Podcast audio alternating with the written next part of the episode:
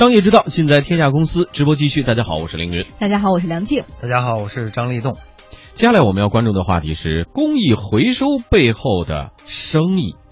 嗯，在上海呢，旧衣物的公益回收箱项目目前正陷入舆论的质疑声中。据东方早报报道啊。上海万荣再生资源开发有限公司可能从事违规的公益回收项目。我们天下公司的记者今天联系到上海万荣再生资源开发有限公司，但是对方工作人员表示呢，公司负责人不在，不方便多说。因为现在我们的负责人你也知道嘛，下午去开会了。嗯。呃，对，现在他们都不在。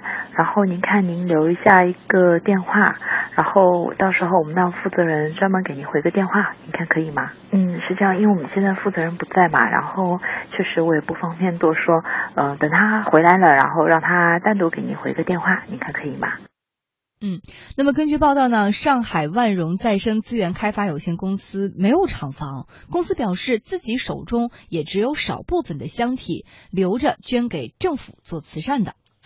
按照上海目前箱体的情况来看啊，一个箱体月平均能收取废旧衣物是八十公斤，一个箱体按照合法的盈利方式，每月约可以获利一百五十元。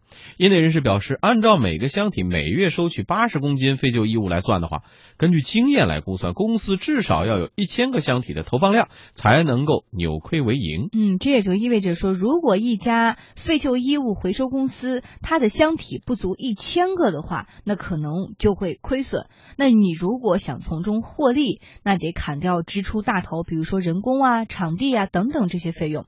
我们来看看万荣公司表示，哈，呃，他们现在在上海全部的箱体才只有七百多个。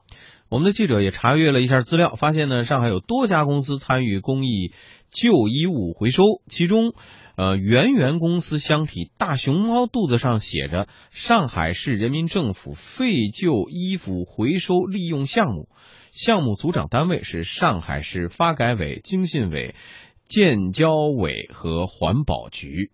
呃，荣源公司箱体是绿房子，上面写有上海市政府实施环保项目。那么万荣公司箱体是蓝房子，上面写着上海市人民政府实事项目。哎。对于这次公益回收项目，呃，质疑反映出了哪些问题？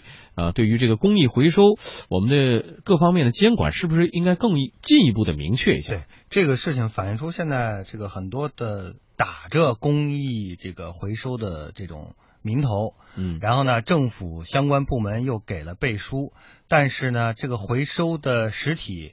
呃，又进行了转包，转包给了纯粹的商业机构，或者说是，呃，甚至是一些个体户来进行这个回收，产生了这个呃相关的这个商业价值。然后呢，关键的问题是消费普通的呃居民。是不知情的，嗯，就是说滥，就是说他是消费了大家的爱心，嗯，如果说你明确告诉我就是商业回收也没问题，对吧？嗯，如果说家里有这个呃废旧衣物，因为我们知道现在这个废旧衣物的处理是很难、很头疼的一个问题，嗯，你好的衣服我们想捐出去，捐给谁呢？然后这个渠道可能也不太透明，哎，然后捐赠对象又是又不能直接。到达或者说捐给某些呃这个机构的话又不太放心，嗯，最后呢就造成了这些衣物呢又没有不就只能囤在那里，或要么就给它扔了，扔了之后呢造成了这个垃圾，然后是焚烧的话又会产生一些环境问题，所以想这个问题呢既然是有商业价值的，你不妨把它。变成一个商业的一个项目，大家清清楚楚的知道这是商业的回收，对吧？我愿意，可能有的人他就是哪怕是商业回收，可能就收一块钱两块钱，他不愿意要那个钱，他就直接给你了，也是可以的。嗯。但是现在问题是，你又打着公益的这个名义旗号啊，实际上又干的是商业的事情。嗯，好，我们继续来说这个呃。旧衣回收项目啊，不仅是在上海，在郑州啊、长春等多地都有类似的公益项目。我们的记者呢也查阅了一下资料，了解到像郑州这样的项目被一家叫做郑州市维可特实业有限公司承办。那么公司一位工作人员就告诉我们的记者，公司会定期派人对回收箱进行回收，然后通过民政局来捐出。我们的衣服直接都是通过民政局都捐出去了。我有我们收啊，但是直接通过民政局捐出去啊。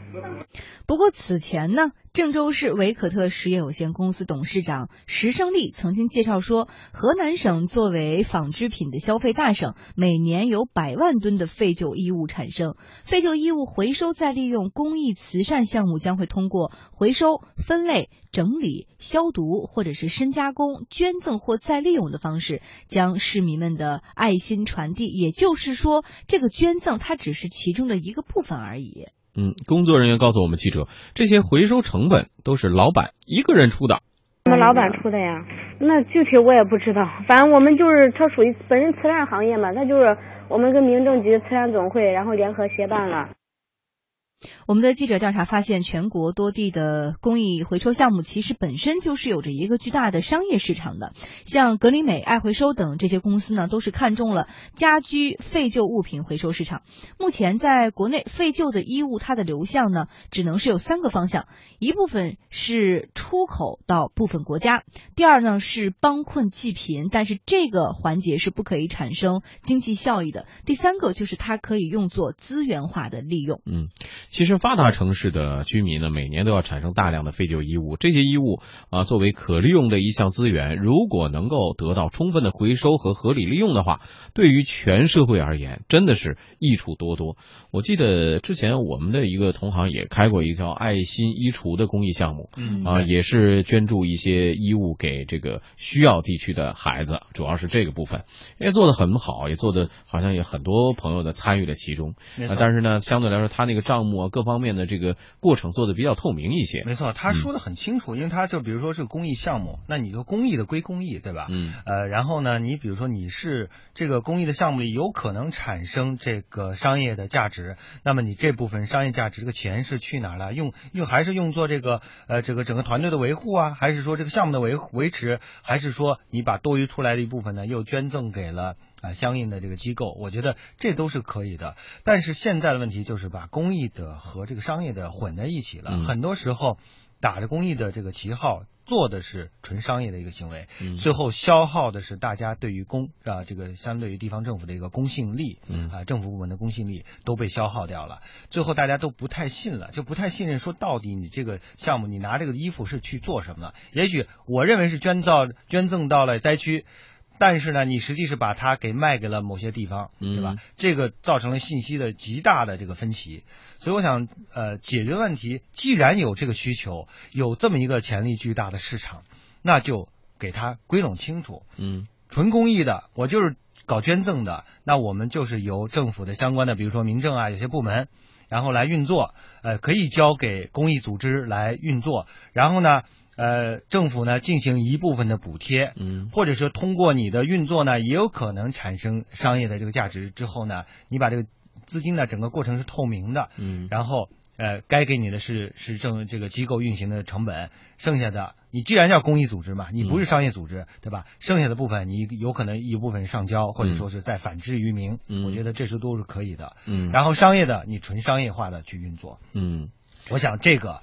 这个问题就能够解决。现在很多可能就是绕不开利益链条，可能是有些政府的相关的部门和这些商业机构进行了一个呃勾兑，然后呢把这个打着公益的旗号，实际上。他在消耗人们的爱心。嗯，这个刚才我们也分析了很多，解释了很多。我们希望啊，这些参与的民政部门啊，他是只是一时之间没有捋清楚这个关系，不希望他是真正刚才像呃立栋说的这种情况，是因为利益关系捆绑在一起的。更多的希望是民政部门是把这个关系能够捋顺了，不是说你授予一个牌子，比如说呃是这个什么某某项目项目放在那儿，就你的工作就做完了，而是说你真的要把这个企业。来龙去脉搞清楚，他们的整个这个环节捋清楚，适合在公益项目中存在的，欢迎他们加入进来；如果不适合，就坚决的把他们清除出去。对，因为在这个过程中，实际上最关键的是。呃，运作过程的透明，嗯啊，因为透明之后呢，大家知道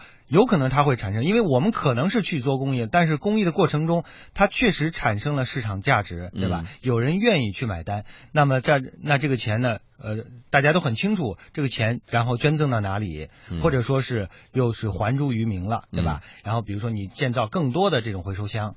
对，我觉得这都是可以的，就关键是还要透明。对，放在阳光下，所有的事情都可以得到解释。好，接下来为大家送出的是公司发布会。